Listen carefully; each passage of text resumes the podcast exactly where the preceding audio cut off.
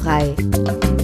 Die Sendung zur glutenfreien Ernährung mit Trudel Marquardt. Hallo und willkommen zurück zu Glutenfrei, dem Podcast rund um die glutenfreie Ernährung. Ich bin der Chris Marquardt und mit mir wie jedes Mal ist meine Mutter, die Trudel. Hallo. Hallo. Ha, letzte Folge im Jahr 2021. Was für ein verrücktes Jahr. Hm? Ja, allerdings. Ha, jo, na gut, aber ähm, wir wollen das Jahr beenden mit leckeren Dingen aus der glutenfreien Küche. In diesem Fall, ja, wir hatten jetzt Gebäck und Kuchen und Torten und ihr habt hoffentlich alle fleißig gebacken. Wir kümmern uns heute noch ums Weihnachtsmenü. Da wollt ihr vielleicht mit der Familie zusammenkommen, sofern das dieses Jahr möglich sein wird. Und dann ähm, ja, irgendwas Leckeres auf den Tisch bringen. Und da hast du dir ein paar Dinge rausgesucht, über die wir kurz reden wollen. Ähm, außerdem haben wir natürlich in dieser Sendung wie immer auch Fragtrudel. Wir haben diesmal drei Fragen von euch. Und äh, in der Zwischen, in der Mitte noch einen kleinen Hinweis, so in halbeigener Sache. Ähm, ja, also letzte Folge im Jahr. Die heutige Folge wird unterstützt von euch. Wir haben nämlich keinen Sponsor hierfür und ähm, deshalb ist es umso wichtiger, dass ihr uns auch ein bisschen vielleicht helft, dass man den Podcast ein bisschen mehr sichtbar macht. Ähm, dafür könnt ihr zum Beispiel ähm, uns anderen Zölis weiterempfehlen oder auf YouTube zum Beispiel den Daumen hoch klicken und das hier abonnieren. Ähm, das hilft uns am besten weiter. Und wir sind natürlich offen für Sponsoren hier. Gibt ja vielleicht welche unter euch, die für die das interessant sein könnte. Also, fangen wir an mit dem glutenfreien Weihnachtsmenü. Es gibt. also, wir, wir, was wir vor der Sendung gemacht haben, wir sind hier auf Trudels glutenfreiem Kochbuch unterwegs gewesen und haben uns einfach mal umgeguckt, was könnte lecker sein. Und natürlich äh, melde ich dann auch gerne mal so Dinge an, die ich aus meiner Kindheit kenne, die ich besonders zu schätzen weiß. Und dazu gehört natürlich Trudels Sauerbraten mit Semmelknödeln. Also, also das ist immer so ein Wunschessen, wenn die Kinder nach Hause kommen. Und wenn ich dann frage, was soll ich denn kochen? Oh, Mama, mach doch den Sauerbraten. Also wir, wir gucken uns mal separat an Sauerbraten, dann gucken wir uns mal die Semmelknödel an und dann auch noch das Rotkraut, weil das sind ja so die drei wichtigen Bestandteile. Ähm, erzähl doch mal ein bisschen, wie du diesen Sauerbraten machst, weil ich. Äh also, man kann eben da auch sehr viel vorbereiten und das ist mir bei einem Weihnachtsmenü einfach auch wichtig. Ich, äh, also zum Beispiel die Semmelknödel, die mache ich lange vorher schon und friere den Teig ein. Ah, okay. Das ist, dann nehme ich das äh, Pancaré.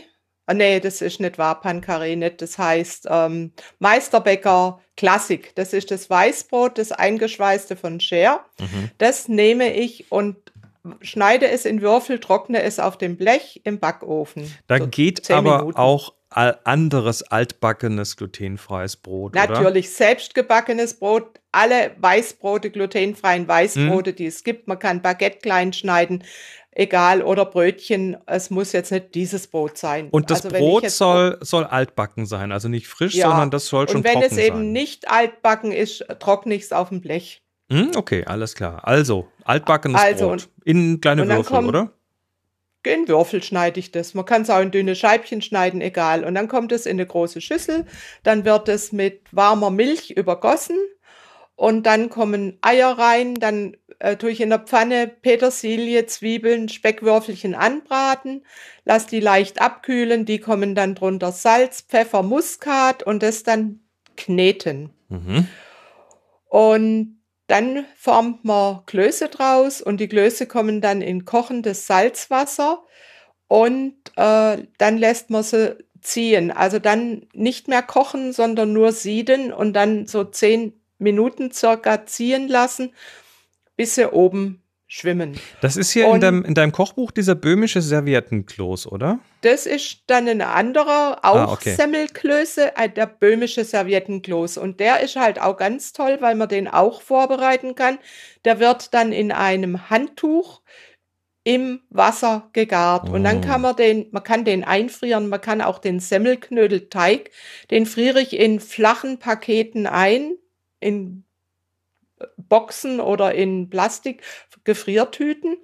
Und dann Mhm. taut es schneller auf, wenn es flache Pakete Ah, sind. Dann, jetzt, ich, ich kenne den, Bö ich war mal in Prag und da haben wir den, glaube ich, das mal, gegessen. ja? Da gibt, Ja, den ja. gibt's dann so, der ist so länglich und der wird in Scheiben geschnitten. In Scheiben wird der geschnitten und das Ah, okay. ist dann ganz toll. Die Scheiben kann man dann auch, wenn man übrig hat, braten in der Pfanne. Mhm, Schmeckt alles super klar. gut. Alles Und klar. den kann man, wie gesagt, auch vorbereiten und einfrieren. ja. Das ist wunderbar. Und dann hat man am Weihnachten, wenn man das Menü macht, nicht so viel Arbeit und, Und nicht das, so viel und das, der, der leidet auch nicht drunter, dass man den vorbereitet überhaupt und nicht. einfriert. Ne? Überhaupt nicht. Okay. Mhm. Ähm, lass uns mal über den Sauerbraten selber reden, weil das ist auch für mich immer früher so ein bisschen so was Magisches gewesen. Man nimmt dieses Stück Fleisch. Was für ein Fleisch nimmt man da? Also ich nehme gerne das falsche Filet oder wie man im Schwäbischen sagt, das Bürgermeisterstück. Da Hm, werde ich okay. immer gefragt, was, was soll denn das bedeuten? Das war tatsächlich früher so, dass der Bürgermeister vom Metzger dieses Stück, dieses falsche Filet gekriegt hat. Ja, Deshalb super. heißt es im Sprachgebrauch bei uns immer noch das Bürgermeisterstück. Ich denke, kann wenn, man- wenn man das auch- seinem Fleischer sagt, dann wird er das schon wissen. Ja, oder, oder man sagt, ich möchte ein schönes Stück für Sauerbraten. Man kann auch äh, von der Schulter nehmen. Also es gibt verschiedene Stücke, die dafür gut sind. Mhm. Also auf jeden Fall Rinderbraten ist es. Und Mhm. der wird eingelegt. Ich mache da ein Drittel Wasser, ein Drittel Essig, ein Drittel Rotwein. Muss das in ein besonders guter. Rotwein sein oder einfach irgendein? Also ich habe gelernt, als ich in Hinterzarten das Haushaltspraktikum genommen hat, dass man den Wein nehmen soll, den man nachher auch gerne trinkt. Ich- Also einen guten Wein. Das habe ich auch gehört von dir und das habe ich aber auch an anderen Stellen gehört. Und ich Ja. glaube ich glaub ja auch, dass selbst dieser Wein, der wird ja hinterher nicht weggekippt, da wird ja auch eine Soße draus Nee, gemacht. der wird ne? für die Soße genommen. Also wie gesagt, und dann kommt in eine Schüssel. Die Schüssel muss so sein, also nicht zu breit, den Ja. Braten da rein, dass der dann nachher von der Flüssigkeit bedeckt ist. Dann kommt rein ein bis zwei Lorbeerblätter, Wacholderkörner, Pfefferkörner, äh, eine Zwiebel, die gespickt, an, in die Hälfte geschnitten, die gespickt Mhm. wird mit Nelken. Hm. Zwei Nelken. Und dann lege ich den eine Woche ein. Eine ganze Woche. In den, Eine in den Kühlschrank damit. Nee, in den Keller. Also da reicht guck, dass- die Dass Kellertemperatur. das okay. Fleisch einfach unter der Flüssigkeit ist, vielleicht auch die Schüssel mal drehen. Ich, ich habe eine mit einem so einem Verschluss, dass also nichts rausläuft. Mhm. Also wie gesagt, eine Woche einlegen. Ich habe ich hab, ich hab gehört, äh, dass man das auch machen kann in der Tüte. Dass man da, da man quasi, natürlich. quasi dann äh, mit, mit sogar mit nur ein bisschen weniger Flüssigkeit das Ganze das irgendwie kann man sicher auch machen. kann. Das habe ich jetzt noch nicht gemacht, aber das geht garantiert auch. Ja. Dann wird der Braten aus der Flüssigkeit genommen, Mhm. abgetupft mit Küchenrolle und dann wird er gesalzen, Pfeffer kommt drüber und mit Senf eingestrichen. Das ist was ganz Wichtiges, dieser Senf. Der wird also, der wird getrocknet erstmal, wenn der da Der wird rauskommt. abgetrocknet, ja. Und dann mit Senf Wie gesagt, rein. Salz, Pfeffer oder erst Senf und dann Salz, Pfeffer. Ah.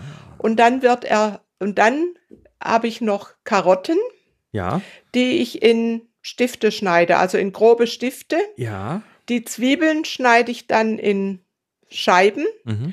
brate diesen Sauerbraten scharf an in einer Kasserole Mhm. oder Pfanne. Und ähm, dann kommt er in einen Schmortopf und in den Ofen. Bei circa 180 bis 200 Grad. Bei, bei Umluft, oder?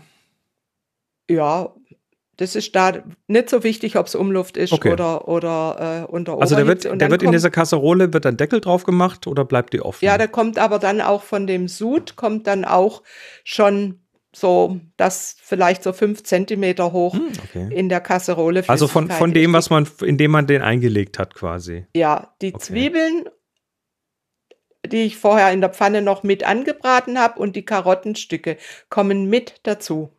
Mhm. Und dann wird es geschmort. Also je nachdem, was es für ein Fleischstück ist, braucht er ein bis anderthalb Stunden. Und dann nehme ich den Braten raus. Anderthalb Stunden, wie, wie, wie schwer ist der dann, dieser Braten? Kilo, anderthalb Äh, oder? anderthalb, anderthalb Kilo. Wenn ihr Okay. da seid, brauche ich schon mindestens anderthalb Kilo. Alles klar. Kommt immer drauf an, wie dick das Stück ist, wie groß das Stück ist. Mhm. Man kann, ja, das muss man dann sehen. Also, auf Kas Kasserole, Römertopf geht da wahrscheinlich. geht auch, ja. Sowas, ja. Und dann nehme ich den Braten raus, mache in der Kasserolle die Soße. Ihr mögt es gerne, wenn die Zwiebeln und die Karotten ganz bleiben. Mhm. Das ist tatsächlich Viele- diese, diese Also dann- weich gekochten Karotten Ja. und Zwiebeln, die dann in dieser Ja. Soße schwimmen, die Also, fand ich immer, Es ist immer Geschmackssache. herrlich. Man kann natürlich das auch dann mit, dann noch von dem Sud. Ich mache dann nicht zu viel von dem sauren Sud dran. Ich mache dann lieber noch einen Schuss Rotwein dran. Und was ganz, ganz wichtig ist, ein bis zwei Esslöffel Johannisbeergelee Ah. kommen. Die schmore ich schon mit. Es macht es so eine ganz leichte, süße Note, gibt es dem Sauerbraten. Also ich, ihr liebt den Sauerbraten und ich auch. Absolut, das ist eines der absoluten Lieblingsgerichte von zu Hause. Ja, Also, und dann kann man die Soße, wenn man möchte, noch ein bisschen binden, also mit Kartoffelstärke zum Beispiel. und dieser Braten, der jetzt eine Woche lang in dieser Säure eingelegt war und den Geschmack von der Zwiebel und den Körnern, den, den Wacholdern und Senfkörnern und Nelk und so weiter aufgenommen hat, der dann noch mal eine Stunde anderthalb geschmort hat, der zerfällt dann wirklich. der ist richtig mürbe. Der mürbe wird zerfällt in seine Einzelteile, wenn man den isst. Das ist so faszinierend Fast, schön. ja. Ja, ja. Und dann eben diese Klöße dazu, die eben auch mit einer guten Soße die Soße aufnehmen. Also das ist was Herrliches. Deshalb Und mag ich Semmelknödel besonders gerne, weil, weil durch diese Semmeln, die da drin sind, Ja, ähm, genau. nimmt, nimmt das die Soße besser auf. Ne? Bei so, Nein, bei so ja- Kartoffelknödeln, da perlt das immer so ab und bei so Semmelknödeln, da hat man irgendwie mehr, mehr so. Das, da ist der Knödel ist mehr Soßenschwamm.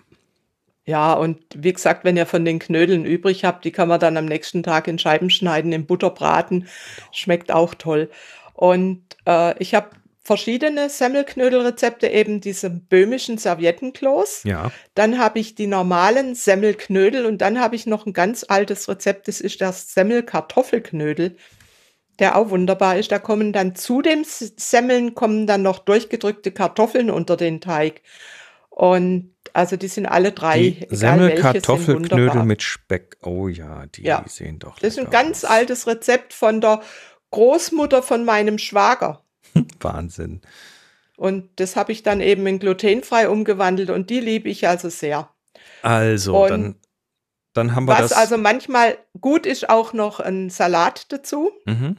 Ja, und was möchte- ganz wichtig, was jetzt fehlt, ist natürlich das Rotkraut, was da auch noch mit da dran Ja. kommt. Das äh, hast du auch als eigenes das- Rezept auf deinem Kochbuch. Ja, und das ist, das habe ich mal irgendwann, entweder habe ich es im Fernsehen gesehen oder von jemand gekriegt, das Rezept und habe mir das dann notiert und seitdem mache ich nur noch das Rotkraut und unser Jüngster, der nie Rotkraut mochte, ich habe dann, ich habe dann immer gesagt, es wird probiert. Dann kann man sagen, ich mag's nicht oder ich mag's doch.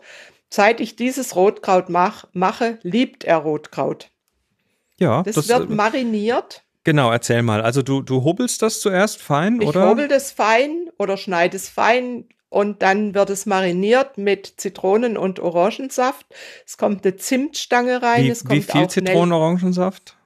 Je, jeweils eine Zitrone. Einfach eine ausdrücken und dann da rein tun, okay. Ja, äh, Weißweinessig kommt noch drüber und dann äh, kommt, glaube Nelke, wenn ich mich nicht täusche. Und eine Zimtstange ist ganz wichtig, die kommt rein und dann wird es über Nacht wird es in, eben in einer Die geschlossenen Schüssel Zimtstange, das, das ist so ein Ding, weil, was ich, was ich auch erst von dir gelernt habe, dass man, weil Zimt, Zimt gehört für mich eigentlich hier zu Weihnachtsgebäck und so Zeug. Ja, aber das kann man für so viel. In der arabischen Küche wird Ja. Zimt oft benutzt. Ich finde es Ja. herrlich. Ja, und das passt in dieses Rotkraut unglaublich rein. Und diese. Zimtstange, die sorgt dann auch dafür, dass es nicht zu über, übergriffig wird, dieser Zimt, Nee, sondern dass und das der wird dann relativ nachher auch noch mitge bleibt. Ne? mitgekocht. Ja, und dann, wie gesagt, wird das Rotkraut, wenn man hat, mit Gänseschmalz oder Schweineschmalz angebraten. Zwiebel wird noch klein geschnitten, in Schmalz glasig gedünstet, dann Mhm. kommt das Rotkraut rein und dann kommt, glaube ich, noch ein Viertel Liter Rotwein.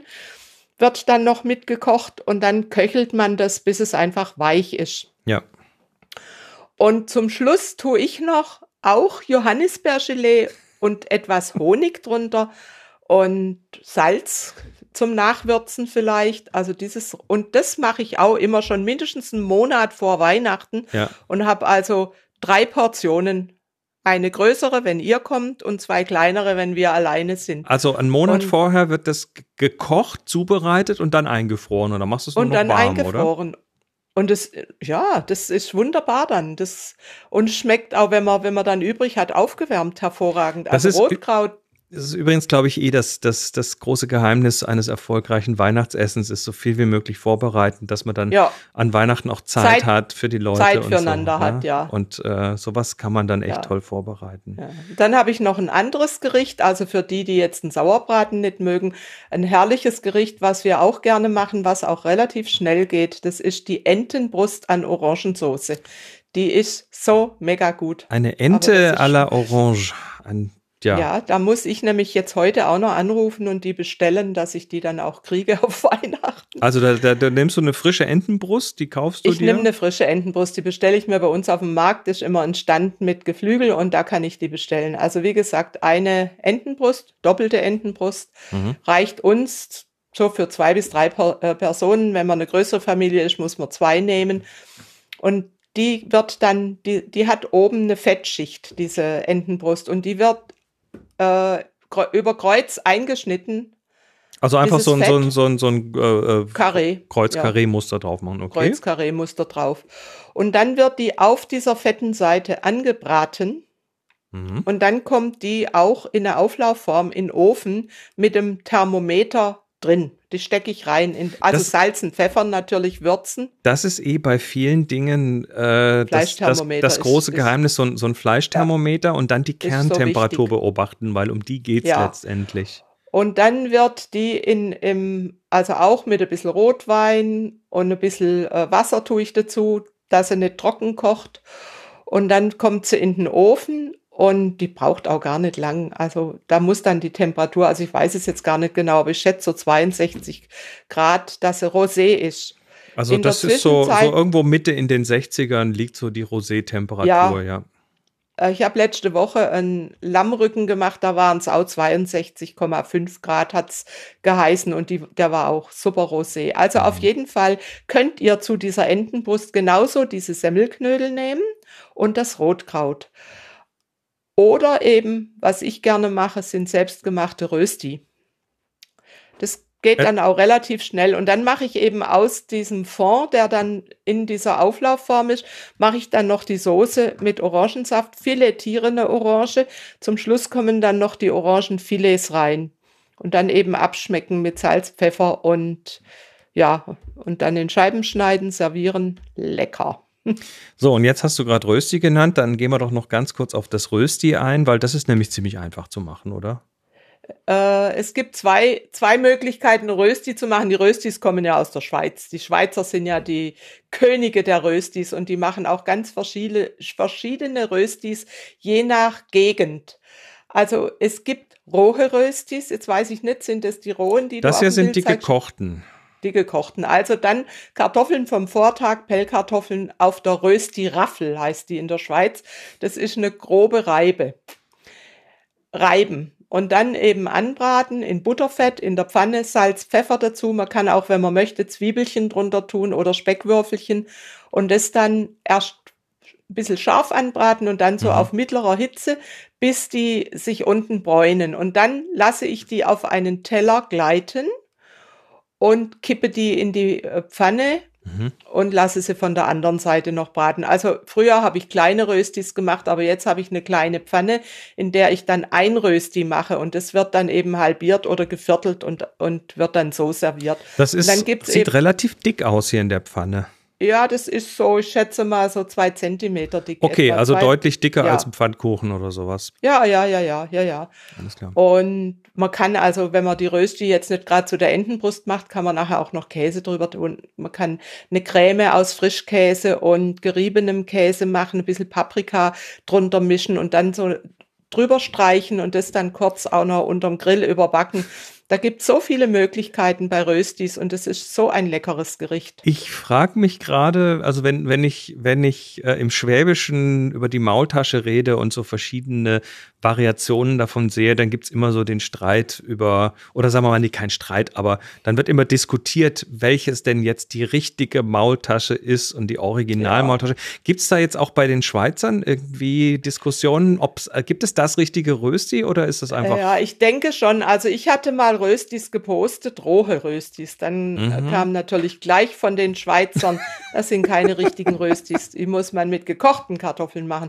Ich habe dann recherchiert, kann da aber nicht mehr genau sagen, in welcher Gegend. Es gibt also in der Schweiz sowohl die rohen als auch die gekochten Röstis. Okay, dann würde ich jetzt mal einen Aufruf machen in die Schweiz. Ähm, äh, Sagt uns mal, ja? Genau, auf, einfach auf glutenfrei-kochen.de, dann auf dem Podcast die grüne, den grünen Knopf fragt Trudel, da dürft ihr gerne auch mal eure Kommentare zum Rösti unterbringen. Ja, oder sagt uns mal irgendwelche Rösti-Spezialitäten. Was genau. macht ihr? Ganz genau. Welche Röstis macht ihr?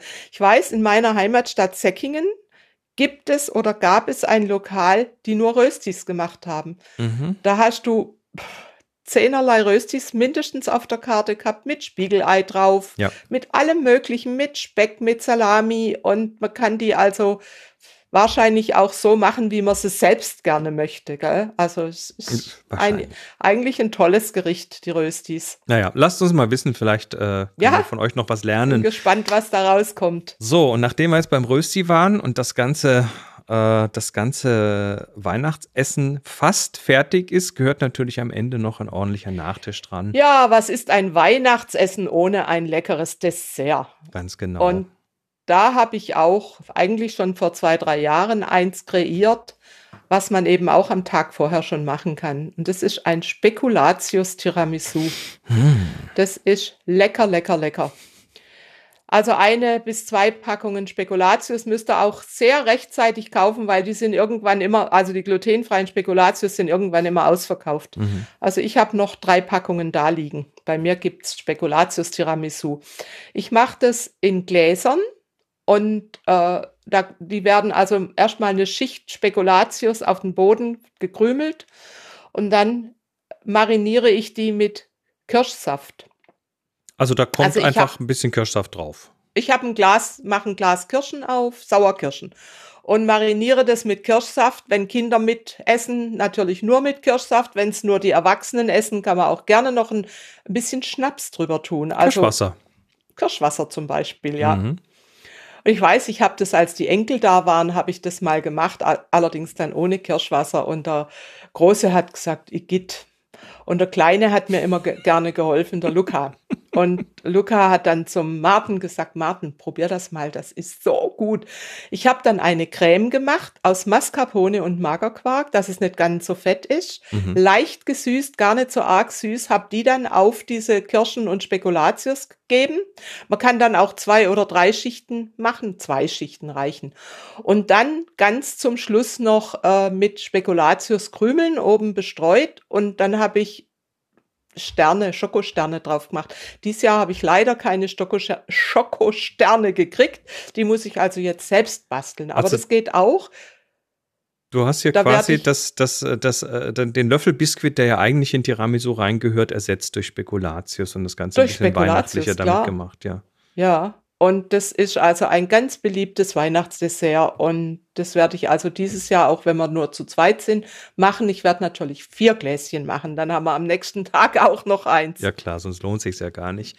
Und ja, äh, dann, nee. dann hast du noch eine zweite Tiramisu gemacht, die Orangen-Tiramisu. Ja. Also wenn, wenn ihr gerade auch gerne was Fruchtiges mögt, es ist ja Orangenzeit, dann äh, kauft euch gute Bio-Orangen, macht äh, entweder die Löffelbiskuits, die gibt's ja auch in glutenfrei zu kaufen, und da eine Schicht dann mit Orangensaft tränken. Wenn Erwachsene dabei sind, kommt noch Orangenlikör, der Cointreau drauf. Mhm. Und dann eben auch die Creme mit Mascarpone und Magerquark. Und äh, dann auf die Creme abgeriebene, also Orangenzesten, also von der Bio-Orange. Da gibt es einen speziellen Zestenreißer, nennt sich das. Das ist ein Gerät, wo man dann die Schale mit in Streifen abziehen kann und das dann oben drüber und ja, ist lecker. Und ja. kann man eben ein, zwei Tage vorher schon machen. Das ist nämlich gerade gut, wenn es durchgezogen ist. Mhm. Ich äh, habe übrigens äh, hier, wo, wo wir gerade über äh, Sachen reden, die einem das Wasser im Mund zusammenlaufen lassen. Äh, ich habe gestern von dir ein Päckchen bekommen mit äh, glutenfreiem Weihnachtsgebäck. Wir haben hier, was sind das hier? Die Sterne? Das sind wie die Spitzbuben in Sternform. Ah, okay, dann haben wir hier Lebkuchen. Sind das Elisenlebkuchen? Basler Leckerli. Ah, Basler Leckerli. Das ist und dieses Jahr, mein Lieblingsgebäck sind dieses Jahr die Basler Leckerli. Die sind also so, ich, so gut. Ich tue jetzt was, was man im Podcast eigentlich nicht tut. Ich du mal rein? Probier mal, ob sie Mhm. wirklich gut sind. Mm, mm, ich schmecke ein bisschen orangat. Mm, Ja, und, Zitronat, Orangensaat, ganz fein gehackt. und die, Walnüsse, die Glasur oben mit Zuckerguss. so ganz Walnüsse. einfache Zuckerglasur, Mm. eine gekochte Zuckerglasur. Mm, mm, mm, mm, mm. Und dann? Und kann man sie essen? Gerade so. Und ähm, dann hier noch, das sind Bärentatzen, oder? Äh, Die mit der das Walnuss nennt- drauf. Also ähnlich wie Bärentatzen, das sind Schoko-Walnusstaler. Also die. Bärentatzen ist ein ähnlicher Teig. Und da äh, bei den Bärentatzen sind aber keine Walnüsse drin, das sind Mandeln. Und aber ganz ähnlich. Und so mache ich die eben als Schoko-Walnusstaler und da kommt eben diese Walnuss oben drauf. Und die sind eigentlich fast ohne Mehl. Da kommt bloß, glaube ich, ein Löffel Stärke rein. Also ich kann nur sagen, geht mal ein paar Folgen zurück, wo wir über Weihnachtsgebäck gesprochen haben, weil das hier sind die Ergebnisse und das Päckchen, ähm, es, ist- es, Hat es wird euch Freude bereitet, also, ja? also wir nehmen heute am 15. Dezember diese Sendung auf. Ich glaube nicht, dass der Inhalt des Päckchens den, den, den, den Weihnachtstag noch erreichen wird. Das ist sehr Wenn er, unwahrscheinlich. Nachschub, wenn er Nachschub braucht, müsst ihr euch halt melden. ja, und Wobei äh, ich habe mir, also ich glaube, ich fange nicht nochmal an zu backen. nee, lass das. Das passt schon. Aber ich kenne ja. Ja. ich kenne ja deine Vorräte. Also du, du passt ja eigentlich immer noch irgendwo. Ja, apropos, apropos nicht mehr backen. Am Freitag kommt eine Freundin, die äh, gefragt hat, ob ich mit ihr noch was backe. Und die hat sich gewünscht, dass wir miteinander eine Linzertorte backen. Mhm. Und dann mache ich eine für sie und eine für mich. Und die machen wir dann weihnachtlich. Die wird dann mit Sternen verziert. Oh, sehr schön. Die weihnachtliche, die haben wir auch schon irgendwann im Podcast äh, drin gehabt, die weihnachtliche Linzertorte. Und die kann man eben auch schon eine Woche vorher machen, einpacken. Die wird eigentlich besser, wenn sie noch ein paar Tage durchziehen darf. Tja, hm. gut. Ähm, lassen wir das mit dem glutenfreien Weihnachtsmenü, weil ansonsten muss ich hier noch weiter euch was vorschmatzen. Das äh, woll, wollen wir alle nicht. Ähm, Nee. und jetzt kämen wir theoretisch an den Platz, wo hier äh, Werbung käme. Wie gesagt, wir haben keinen Sponsor für diese Sendung und ähm, sind aber offen für. Für, für wir, wir reden gerne mit, mit Sponsoren. Ähm, aber wir haben jetzt was anderes und zwar ein Buch, was wir kurz vorstellen wollen. Das ist äh, nicht gesponsert hier, also wir kriegen hier nichts für, aber es ist ein neues Buch von der Tanja Gruber, richtig? Ähm, Ja, Tan Tanja ist eine gute Freundin von mir und da wurde dann die Idee geboren, dass wir eine Verlosung machen zu Weihnachten Mhm. und sie hat mir drei Bücher überlassen, die ich verlosen darf. Und äh, es ist, also ich durfte es auch rezensieren, das Buch. Mhm. Es ist ein tolles Buch mit wunderbaren Rezepten, mit vielen Kuchen und fantastischen Torten. Das also, Buch heißt Meine glutenfreien Kuchen und Torten. Das gibt es Man- bei, bei Tanja zu man- kaufen. ja, man kriegt richtig Lust zu backen, wenn man Mhm. das aufmacht. Tanja äh, hat ja eben auch diese Website, Tanjas Backliebe. Und sie hat also auch äh, tolle Produkte, ihre Brotmischungen und äh, Mischung für Hefegebäck, also und hat auch einen kleinen Laden. Sie wohnt im Bayerischen in Herrieden. Ich weiß nicht, ist das schon Bayern? Ja, ich glaube schon. Keine Ahnung. Kenne mich da nicht aus in mit der der Nähe von Geografie. Nürnberg. Also auf jeden Fall gibt Tanja auch im Internet Backkurse, Online-Backkurse und ich durfte im Mai, war das glaube Anfang Mai, durfte ich mit ihr zusammen einen Online-Backkurs machen mit Kindern und da haben wir eine Muttertagsherz gebacken, ein Bärenherz. es war klasse. Sehr Die, schön. Kin die Kinder waren, die Kinder waren so herrlich, so natürlich und die haben so einen Spaß gehabt, für ihre Mama dieses Herz zu backen. Und also Biskuit mit einer Frischkäse-Sahnemasse und dann obendrauf Beeren. Also war klasse. Hat mir auch Spaß gemacht. Also, und jetzt äh, wollen wir. Wir haben drei Exemplare zu verlosen und Ja. ich erzähle euch jetzt kurz, wie ihr das macht. Und zwar geht ihr dazu, also wie ihr teilnehmen könnt. Ihr, ihr geht dazu auf glutenfrei-kochen.de, auf Trudels glutenfreies Kochbuch. Dort klickt ihr auf den Podcast und dann auf den grünen Knopf Frag Trudel. Und dort tragt ihr uns dann äh, Folgendes ein. Ihr schreibt, ähm, ihr schreibt dann vorne rein, äh, ich möchte das Buch von Tanja gewinnen. und eure Frage dazu. Also ihr müsst euch eine passende Frage für den Podcast ausdenken. Und eure E-Mail-Adresse. Und eure E-Mail-Adresse hinterlassen, weil ansonsten können wir euch nicht erreichen. Das ist ganz, ganz wichtig. Ja, ähm, ihr habt dazu. Ja, ihr könnt also Fragen stellen oder ihr könnt auch irgendeinen tollen Kommentar geben und dann genau. fliegt er in die Lostrommel rein und dann wird ausgelost, wer diese drei tollen Kochbücher kriegt. Genau, wir haben hier einen Einsendeschluss, das ist Ende des Jahres, also der 31.12. um Mitternacht. Alles, was davor reinkommt, wird hier berücksichtigt und wir machen im Januar dann eine Verlosung und ihr könnt dann eines von diesen drei Büchern gewinnen. Natürlich, der Rechtsweg ist wie immer ausgeschlossen und ähm, wir freuen uns auf eure Fragen oder Kommentare und ja, haut rein. So, und jetzt, ganz wichtig, ähm, noch Fragen. Wir haben Fragen bekommen von euch über Fragtrudel und da haben wir mal drei rausgesucht für diese Sendung. Das eine ist von der Michaela, die fragt, Hallo Trudel, erstmal vielen Dank für deine tollen Rezepte und Tipps. Ich durfte auch schon vor einiger Zeit mit dir backen, wobei ich wirklich viel gelernt habe. Mich würde interessieren, was du zu glutenfreien Mehlen aus der Mühle, in meinem Fall die Walzmühle in Altheim, sagst. Außerdem kaufe ich dort auch gern Sonnenblumenkerne, Leinsamen und Brotgewürz. Ich putze die Sachen äußerlich immer ab, bevor sie in meine Küche kommen. Mein Mann und mein Sohn sind die Zölis bei uns. Sie reagieren nicht auf die Mehle, was aber nicht viel zu sagen hat. Vielen Dank und liebe Grüße, Michaela. Lass mich mal ganz kurz erklären. Also die Walzmühle ist eine Mühle, ich, das ist bei uns in der Gegend zu Hause, ne, da wo du wohnst. Das heißt, äh, die, die kennst du persönlich. Die haben einen Laden aufgemacht. genau. Die haben einen Laden, die, die Walzmühle macht normale Mehle, aber die haben glutenfreie Mehle im Programm im Laden. Was heißt, ja, das ist, es ist dort quasi eine Umgebung, in der Gluten äh, existiert. Ja, die haben also, die kriegen die Mehle abgepackt von der, äh, von der Hammermühle. Das sind Hammermühle Mehle. Mhm. Und die haben ein eigenes Regal mit glutenfreien Mehlen. Das sind eben diese Hammermühle Mehle und ganz viele Produkte von Baukof. Baukof ist auch eine Mühle, mhm. die nur, also die ganz viel gute glutenfreie Sachen machen. Also wenn ich jetzt so Hafermehl oder Teffmehl oder äh, Buchweizenmehl brauche, dann ja. hole ich eben diese Baukofmehle. Holst du die oder bestellst du die? So und so. Ich habe also auch äh, im Internet einen Versand, die mhm. Fotoase, wo ich bestelle.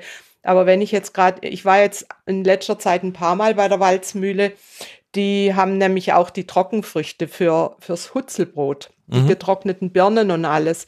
Und das habe ich dort geholt. Und das, was du machst, ist genau richtig, die äh, Produkte ab reiben hinterher. Also quasi, quasi die Packungen, die du da mitgebracht hast, außen ja. ab, ab, feucht ja. abwischen am besten. Und achte drauf, wenn du einkaufst, dass du diese deine Sachen gar nicht auf das Band an der Kasse legst, weil die verkaufen natürlich viel Weizen, Dinkelmehle und mhm. dann ist oft sind Mehlspuren auf dem Band. Ja. Also ich habe das beobachtet, ich spreche aus Erfahrung. Ich tu's, ich leg's gar nicht aufs Band. Ich habe das in einem Korb und die kann das dann einscannen aus meinem Korb raus. Mhm, okay. Und dann kommt da kein Mehl dran. Also ich habe es auch der Dame gesagt, dass man da einfach aufpassen muss. Ja. Weil manche ach, achten dann nicht drauf, haben dann Mehl dran, haben es an Fingern, stecken es in den Mund und schon ist passiert. Ja, das kann schnell gehen, also, vor allem in Umgebungen, also wo viel Gluten auch, auch in ja. der Luft ist und so weiter. Ja. Also ähm, einfach, ich kaufe gerne dort ein. Sie haben tolle Produkte und aber trotzdem aufpassen. aufpassen. Gut, äh, die Elvine hat eine Frage. Hallo Trudel, gibt es eine Einkaufsliste mit den Grundprodukten, die so benötigt werden? Nö, eigentlich nicht. nicht. Also, das ist auch durchaus unterschiedlich, was du als Grundprodukte bezeichnest. Ich meine, du musst vielleicht zwei, drei verschiedene Mehle da haben ein Kuchenmehl, ein Mehl für Hefeteig ja. und vielleicht noch eine, äh, also ich nehme gern Tapioca-Stärke, das sind für mich so die Grundsachen und, und Backpulver, Hefe Naja, und dann Ja, kann man das natürlich sehr weit fassen. Also bei uns gehört als, als Grundprodukt in die natürlich. Küche zum Beispiel auch immer noch eine gute Sojasauce. Da muss man auch aufpassen Auch glutenfrei sein. und so weiter. Also Ja. das. Wir hatten jetzt übrigens. Oder auch äh, wenn du, wir hatten jetzt übrigens wenn du Gemüsebrühe oder Fleischbrühe, wenn du das zu deinen Grundprodukten rechnest, musst du bei allem eben darauf achten, dass es glutenfrei ist. Ja. Du kannst dir deine eigene Grundprodukte zusammenstellen. Überleg mal, was du immer brauchst. Mhm. Wir hatten jetzt äh, am letzten Wochenende Besuch von jemandem, der sich glutenfrei ernähren muss und äh, haben dann tatsächlich, äh, sind da tatsächlich noch einmal durch die Speisekammer gegangen und haben so unsere wichtigen Sachen überprüft, auch Gewürze überprüft und äh, sind am Ende dann äh, tatsächlich, äh, haben da ta uns tatsächlich eine neue Sojasauce zugelegt, weil die andere eben nicht glutenfrei war. Das ist übrigens Ja, jetzt eine von Tamari, das ist eine sehr gute. Ja, die habe ich auch. Du wusstest ja, auf was es ankommt. Ja, das habe ich ja hier alles gelernt. Ja. Ähm, so, Eben. dann Und- letzte Frage von Anja. Hallo Trudel, ich beschäftige mich erst seit kurzem mit der glutenfreien Ernährung und stolpere immer wieder über die Beschreibung glutenfreier Kuchen, Brot und Brötchen seien, äh, genau, über die Beschreibung, dass die nur frisch genießbar und am nächsten Tag trocken oder hart sind.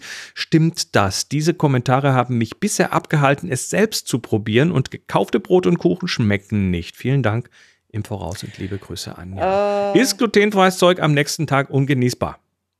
Tanja, das ist Tanja, ja? Tanja. Die die Frage nee, stellt. Anja. Tanja, Anja. das A- stimmt nur bedingt. Anja heißt sie.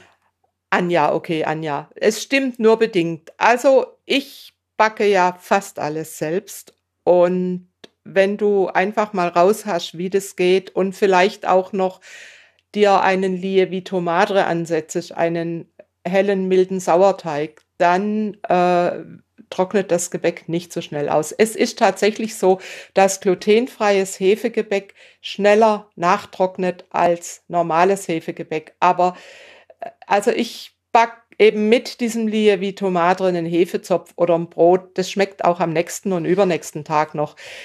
Die sind dann einfach elastischer und saftiger, die Sachen. Also Der, der, der Sauerteig ist eh eine Geheimwaffe, muss ich sagen. Ja, Was ich jetzt äh, eine gelernt habe über Geheimwaffe, die ja. Jahre, war, dass ein Sauerteig äh, das Brot einfach über viele Tage feucht und, und äh, saftig hält, was eben bei reinen Hefebroten nicht der Fall ist. Schau auf meinem Blog, da ist die genaue äh, Schritt-für-Schritt-Anleitung für diesen Lievito Madre. Der macht einmal die Arbeit, bis du ihn hast. Und wenn du ihn dann hast und ihn hütest, dann hast du ihn eigentlich für immer. Meiner ist schon Jahre alt und äh, ich Wird- möchte Wird ihn also nicht nicht, mehr nicht. Jahre alt im Sinne von, dass du ihn nie anfasst, sondern der wird immer wieder neu gefüttert und Ja, ich Genau. genau. wenn ich backe, tue ich ihn am Abend vorher ansetzen, mit Mineralwasser verrühren und Mehl und lass Ja. ihn über Nacht stehen und dann Ja. ist er wieder aktiviert und dann kann ich mit ihm backen.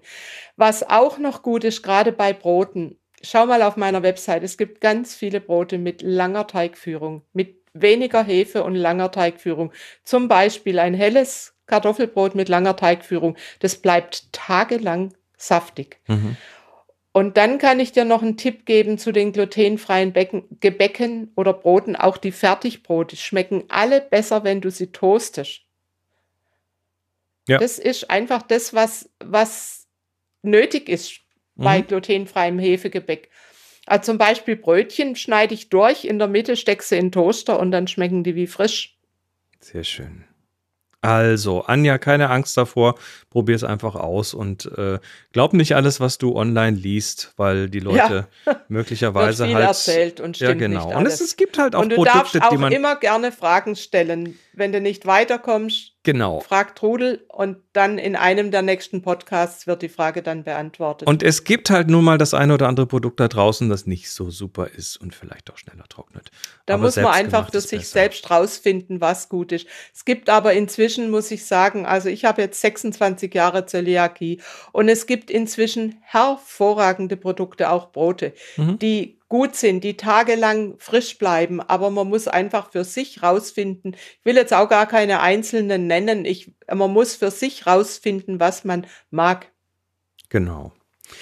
Und das ist doch ein schönes Schlusswort für diese Episode von Glutenfrei, unserem kleinen Podcast. Äh, wie gesagt, danke für äh, eure, ja, danke, dass ihr dabei wart dieses Jahr, dass ihr uns immer schön gesehen und gehört habt. Äh, für die, die sehen, ähm, bitte gerne auf YouTube auf den Abonnieren-Knopf drücken, auf die Glocke.